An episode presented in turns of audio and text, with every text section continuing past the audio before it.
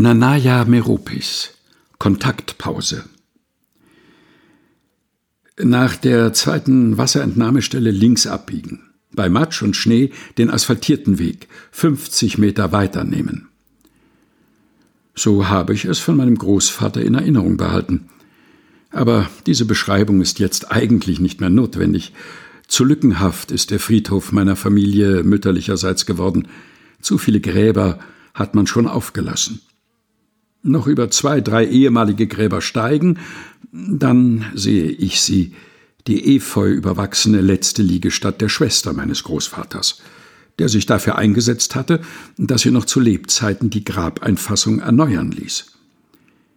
Ich lege mein kleines Blumenbouquet ab und zünde wie immer, wenn ich meine verstorbenen Besucher, ein Grablicht an. Dann suche ich einen abgelaufenen Straßenbahnfahrschein und schreibe eine kleine Nachricht mit Namen und Telefonnummer darauf.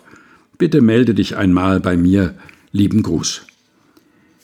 Ich habe keine Ahnung, wie es meinem Großcousin geht, ob er wohl auf ist und wo er lebt. Er wird doch nicht etwa. Das glaube ich nicht.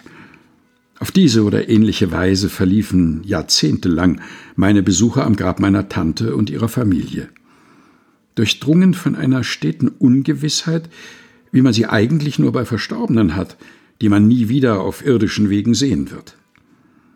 Eines Tages dann ein Anruf, wobei ich den Gesprächspartner zunächst nicht erkannte. Hallo, wohnst du noch im selben Haus wie früher? Gibt es da vielleicht eine freie Wohnung? Obwohl es keine gab war dies der Beginn einer alten familiären Freundschaft, die uns in unserer Jugendzeit verloren gegangen war. Warum hast du denn nie auf meine Mitteilungen in der Grablaterne geantwortet? fragte ich ihn. Nun, ich habe gedacht, du könntest dich doch genauso melden, war seine Antwort. Jetzt konnten wir darüber lachen. Und es stellte sich heraus, dass wir Jahrzehnte im selben Bezirk unterrichtet hatten, ohne voneinander zu wissen oder einander jemals zu begegnen.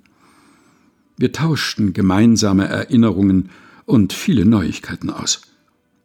Jetzt müssen wir einander aber öfter treffen, stellten wir übereinstimmend fest. Denn für eine weitere 40-jährige Kontaktpause haben wir nicht mehr genug Zeit. Nanaya Meropis Kontaktpause. Gelesen von Helga Heinold. Aus dem Buch Lebenslichtspuren, einem Buch, das ein Geheimnis enthält. Erschienen im Engelsdorfer Verlag.